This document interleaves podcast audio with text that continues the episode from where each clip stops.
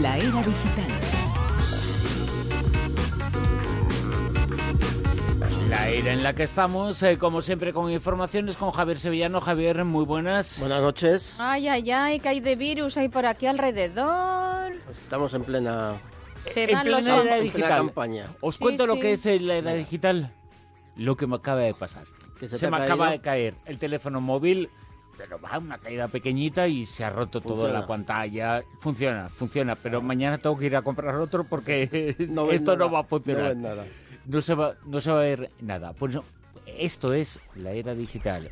Que se estropee cualquier cosita con nada y nos hagan gastar. Esto es el tiempo en el que estamos.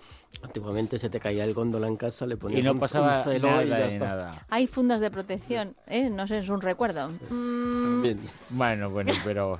¿Ves? Es un negocio, siempre es un negocio. Es, la era Te digital compras una cosa para tener luego que comprarte otra. es un negocio, Un madre mía. Como es un negocio el que quieren hacer con un hotel que acaban de abrir, un hotel es el segundo, pero es un hotel seguramente marca parte del futuro, Javier, gestionado por robots, Los japos, como siempre. los japos siempre a, a la vanguardia. Bueno, pues sí, es el segundo de una cadena eh, que se abre en Japón. El primero fue en Tokio y este es en Nagasaki, pero ya tienen previstos un par de ellos más antes de acabar el, año 2017. Bueno, ¿qué diferencias hay en este hotel? Pues que evidentemente hay pocas personas atendiéndolo y muchos, muchos robots. Nada más eh, llegar a la recepción para inscribirte, te reciben unos robots dinosaurios. Está muy bien. Luego tiene en la misma recepción para pasar el rato mientras tiene una pecera con, con peces robots. y así va todo, ¿no? Eh, está totalmente eh, tecnologizado este hotel, informatizado y lo que consiguen pues es un ahorro en, en gastos de sueldos de personal, seguridad social, etcétera, etcétera, etcétera. Y además estos no suelen ponerse enfermos muy a menudo, ¿no? Y eh, pues con eso también se abaratan, en- dicen los dueños del hotel que abaratan, logran abaratar los precios de las habitaciones que, que sacan, sacan al mercado, ¿no? Hay Y también para abaratar la vida de las personas. ¿Abaratarlas o empobrecerlas? Mm, eh, Para mí lo que más pierde es que no puedes discutir con Sí. el de recepción o algo así, que no te ha llegado tal, que el agua sale fría o que el agua no sé qué, no puedes. Dice, quién- no está programado. echarlo, o al, exactamente, o ¿no? al Porque de, como o al todo va de por números, mantenimiento que claro. le digas, oiga, por favor, venga usted que esto Esto- no funciona. Bueno, pues todo, todo es así, ¿no? Eh, incorpora los últimos avances en, intel- en inteligencia artificial, la que venimos hablando en los últimos programas, y para hacer mm, la experiencia eh, hotelera del, visitante más, más grata. Es decir, mm, por medio de estos em, em, em, seres de inteligencia artificial eh, conseguimos regular absolutamente todo, ¿no? La- el nivel de luz de la habitación, el aire acondicionado, el calor o el frío, el, el calor del agua caliente, la temperatura, todo absolutamente. Pregunta importante. ¿Cuánto vale la noche? Habitación 67 euros al cambio. Ah, pues no aproximadamente. es muy los caro. hay- no, eh, los hoteles de este tipo en, en Japón suelen costar entre dos o tres veces más, ¿no? Y bueno, Ya. también todo va en, en relación del tipo de, de hotel que quieras. ¿Y la Eh, habitación es grande o es mini winnie? pues ahí tienes habitaciones de, desde individuales como esta que te he dicho, que son esos 9.000 yenes, unos 67 euros, como hemos dicho al cambio, y los hay eh, bastante más caros, eh, hasta los 114 euros, ¿no? que esa ya sería una habitación, una habitación doble. No, perdón, hasta 246 euros, que sea una habitación doble. Jolín. Es decir, con un hotel con señores que te van Claro, Pero bueno, claro, pero claro. bueno. no, pero estos ya son los que están no en Nagasaki, sino en, en cerca en, en cerca del em, del centro de ocio de Disneyland que hay en, en, en Japón, en con lo cual eh, Mm. exactamente mm, Ahí se, tra- se trata de pillar un poco más, ¿no? 250 euros. Exactamente. Y encima te atienden robots. El- los próximos están pensados en Aichi, en, en- en el centro de Japón y en Osaka. Claro, pero tú imagínate yendo con niños se vuelven locos ahí con los robots. Pues sí, porque tiene todo tipo, o sea, desde dinosaurios, lo hay también para los papás y las mamás, los hay con, con forma androide, pues para poder hacerte la idea de que, Para otra cosa. de que puedes estar Oy, oy, haciendo oy. algo más mientras tu pareja se despista. Hoteles, eh, hoteles gestionados por robots. Esta es eh, la era digital, una era que también genera malos a través de las redes sociales. Malos, que son hackers, los odiadores, que son trolls, que son hackers, como los que ayer, en broma, porque ayer era el día de las bromas, el, equivalente al 28 de diciembre en España, bueno, pues en América es el primero de abril. Eh, ayer se hackeó la página web del New York eh, Post, el periódico de Rupert Murdoch amigo de Trump y se emitió un mensaje para todos eh, sobre Trump.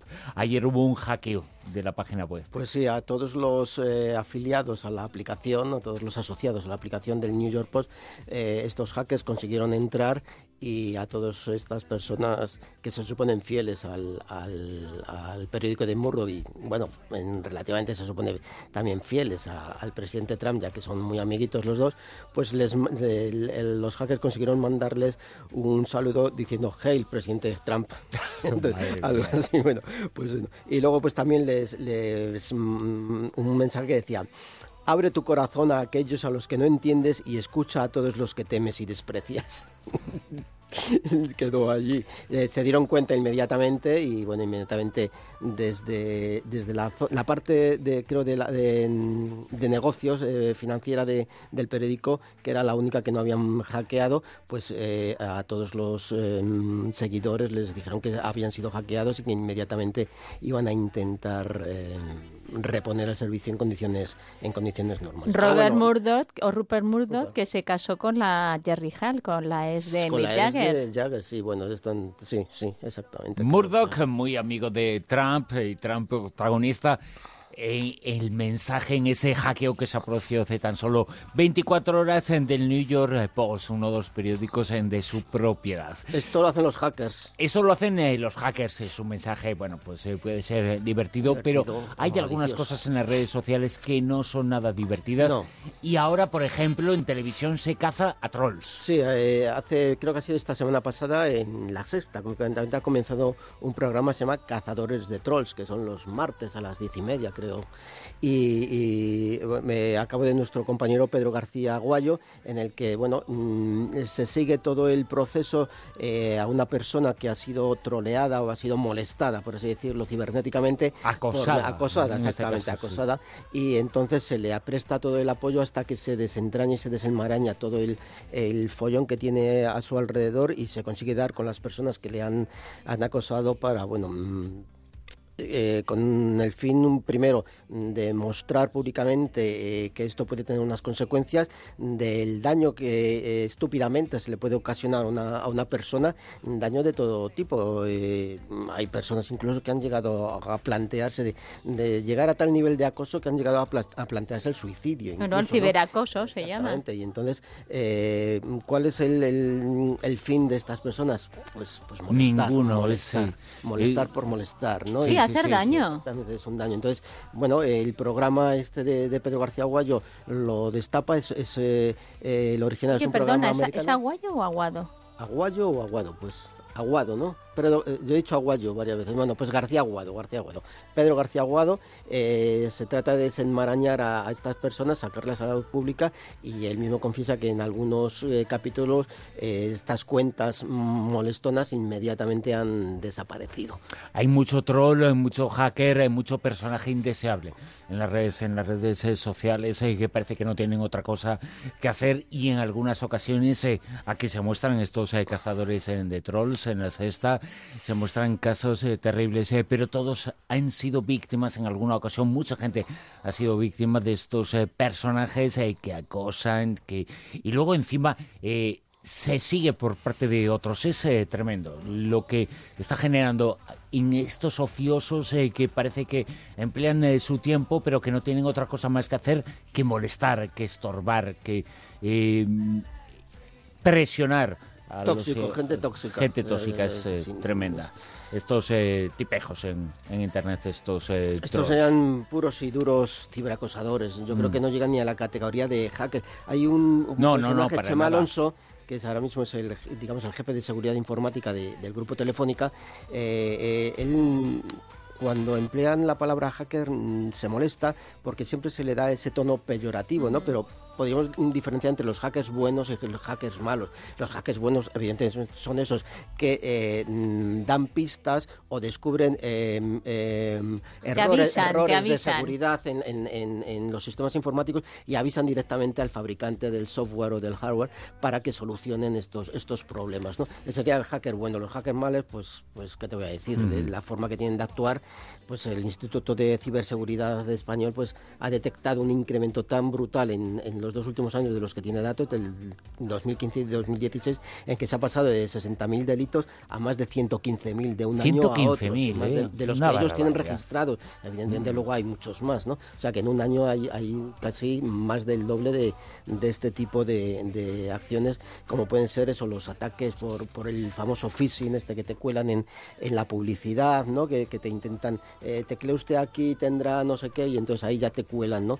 Eh, los eh, que hemos hablado, oído hablar muchas veces, el malware y el ransomware, ¿no? Que es el, el malware es eh, mm, Mm, programas que han sido eh, diseñados para alterar el normal funcionamiento de tu, de tu ordenador, mientras que el otro, el ransomware, eh, lo único que, hacen es fastidiarte el, teléfono móvil, te lo bloquean, te lo dejan inútil y no tienen, no tienen nada, a cambio. ¿no?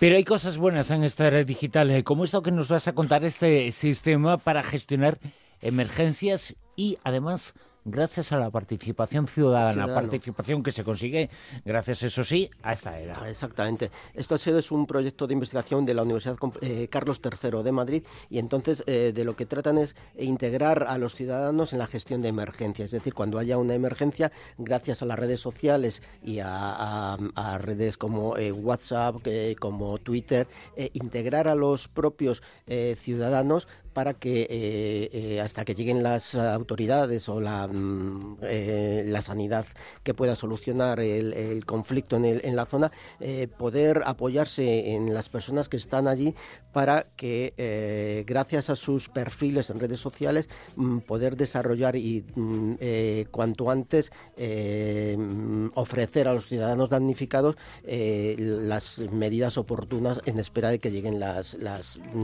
las ayudas definitivas. ¿Cómo lo hacen eso? Esto se ha hecho ya, se está haciendo en todas las emergencias que hay a lo largo de, todo el mundo. Pero lo que este, este proyecto lo que intenta integrar es mm, a los ciudadanos e ir clasificándolos eh, mm, y con toda la gran cantidad de datos que se obtienen en esos en unos momentos de gran confusión y eh, este sistema intenta discernir los que valen, los que no valen, e ir seleccionando a los ciudadanos que se apoyan en estas aplicaciones tecnológicas para pedirles, por así decir, su colaboración y eh, pedirles que cada uno actúen en lo que el sistema cree que más pueden ayudar y en lo que más pueden ayudar. A lo mejor a unos pues pueden eh, ayudar, si alguno es médico, por ejemplo, y hablamos de una catástrofe, puede ayudar en, que cuente en qué situación están los enfermos. Otro puede eh, ayudar eh, para que cuente cuál es la situación general, como comunicando cuál, cuál ha sido mm, la catástrofe en sí y tal, ¿no?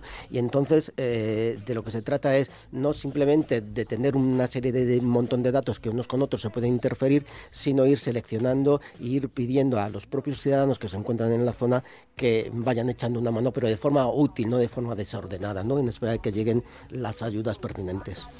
Eso es eh, lo que puede ocurrir y lo que se va a hacer en esta gestión de emergencias eh, gracias a la participación ciudadana. Eso sí, estaba hoy pensando que ya tengo que comprarme un teléfono móvil, pues eh, lo mejor va a ser comprarme uno de esos que decían que explotaban, ¿no? Pues ¿Y los ponen a la venta ahora? Vamos a ver. ¿Pero los ponen más baratos o sí, claro, evidentemente. si te explotan, que te cobren poco, ¿no? Vamos ahora, Samsung, en, el mundo Samsung que ha habido esta, esta semana, pues hay el nuevo, los nuevos terminales, el S8, el Galaxy sale S8, por cuánto? Pues aproximadamente entre a partir de los 800 euros, 800 y poco euros a final de este mes. El, de, el más grande, el S8 Plus, por unos 900 y poco euros eh, cuando llegue a finales también de mes. ¿Y el 7? Pero claro, el 7, ahí está el truco, ¿no? Que es el momento de comprarse el, anterior, el Galaxy S7, por mucho menos dinero. ¿Cuánto valía antes? Pues no te puedo decir exactamente, pues no lo tengo por aquí, pero eh, lo que sí tengo el dato es que em, la idea es que bajen a la mitad de lo que están costando ahora. Eso es el Galaxy 7, pero claro... ¿Ahora qué valdría? ¿200 y pico? No, no, más, más, no te puedo decir. ¿400 y pico? No, tengo el dato, ahí me has pillado, ¿sabes? No tengo el dato. Un pastón. Un pastón, un pastón pero evidentemente lo que, sí está todavía sería el más barato sería el, el, el, que ha dado tantísimos problemas a Samsung, que ha sido el Note 7, ¿no? Este que se retiró de todo el mundo, que muy poquita gente se quedó como curiosidad y que Samsung intentó por todas las formas que lo devolvieran porque sigue siendo un peligro. Y entonces lo que han hecho ahora ha sido eh, repararlo, eh, quitarle las baterías que daban problemas, arreglarlo, solucionarlo y lo van a vender en determinados eh, países, no en todos, evidentemente, por muchísimo menos precio de lo que de lo que valía cuando cuando salió y se suponía que iba a ser la bomba, ¿no? Eh, no ha sacado no ha dado todavía fechas ni países con intención, con la bomba, sí. Y, los va a sacar eso eh, simplemente ¿por qué? porque eh, Greenpeace está bueno en un principio los pretendían recoger y bueno tenerla ahí y empezar a desguazarlos y bueno esto suponía un como son tantísimos millones de terminales pues un problema de medio ambiente no de gestión medioambiental Greenpeace ha presionado allí a Samsung y lo que bueno, lo que Samsung intenta ahora es vender de que en atención al medio ambiente y tal los va a intentar reparar, vender en mercados que, la fábrica surcoreana eh, considera como mm, de segunda mano, de segunda, de, no primera categoría, desde luego no en Estados Unidos, y los va a vender por, mucho menos precio, pero dando toda la garantía como si fueran, como si fueran. Y última noticia, se le ha quemado otra tienda más a Samsung verdad, hace ¿eh? poquito también. Lo Pobre gente. Desde luego que es eh, la bomba, la venta esa de teléfonos. Bueno, hasta aquí los Rosados Vientos. Eh, volvemos el próximo sábado por la noche, madrugada de domingo, a la una y media, a las doce y media, en la comunidad de Canarias. Muchas gracias por haber estado ahí y seguid en la sintonía de Onda Cero Radio. Llega la repetición del transistor con José Ramón de la Morena. A disfrutar mucho.